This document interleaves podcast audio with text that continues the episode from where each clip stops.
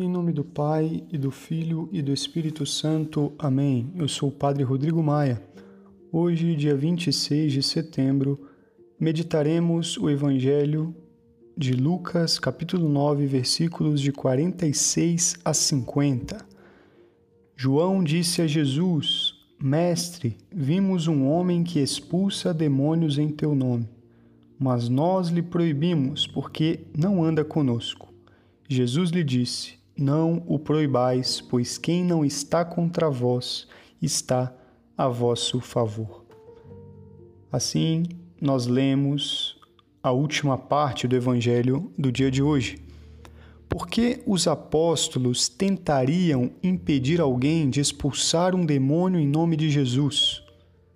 Nós vimos que Jesus não se preocupa com isso e, de fato, diz a eles para não impedi-lo. Mas por que os apóstolos então estavam preocupados? Muito provavelmente por ciúmes.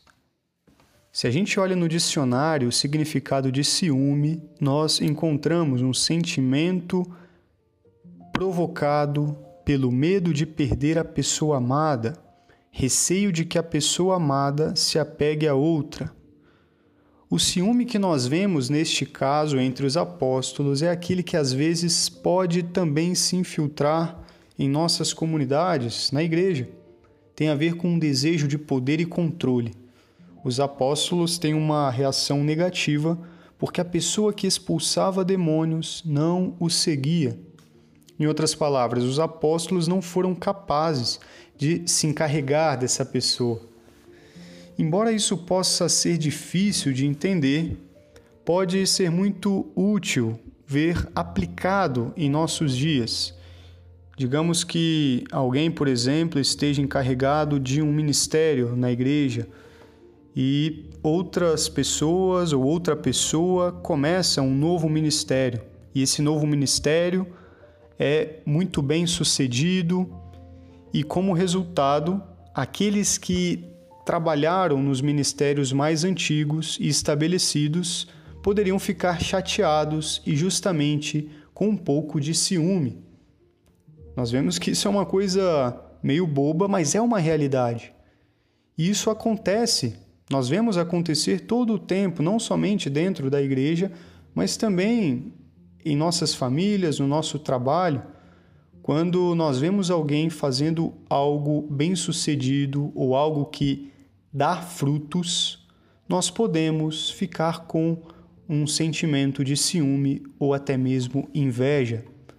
Nesse caso, com os apóstolos, Jesus é bastante compreensivo e compassivo, mas ele também é bastante claro.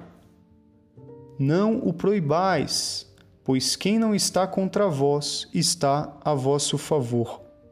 Será que nós vemos as coisas dessa maneira, como nos ensina Jesus?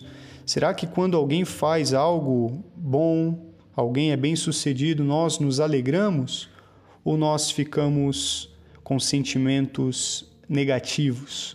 Quando outra pessoa faz coisas boas em nome de Jesus, será que isso nos enche o coração de gratidão por Deus? Porque Deus está usando essa pessoa para o bem? Reflitamos hoje sobre essas muitas coisas que acontecem ao nosso redor, reflitamos sobre aqueles que estão promovendo o reino de Deus e como nós estamos nos sentindo diante dessas situações. Qual é a nossa reação? E peçamos ao Senhor a verdadeira alegria de ver o reino de Deus se propagando por meio de outras pessoas. Isso deve ser um grande motivo de alegria para nós. Deixemos de lado, lutemos contra toda inveja e todo sentimento de ciúmes. Peçamos essa graça à Virgem Maria. Deus vos abençoe.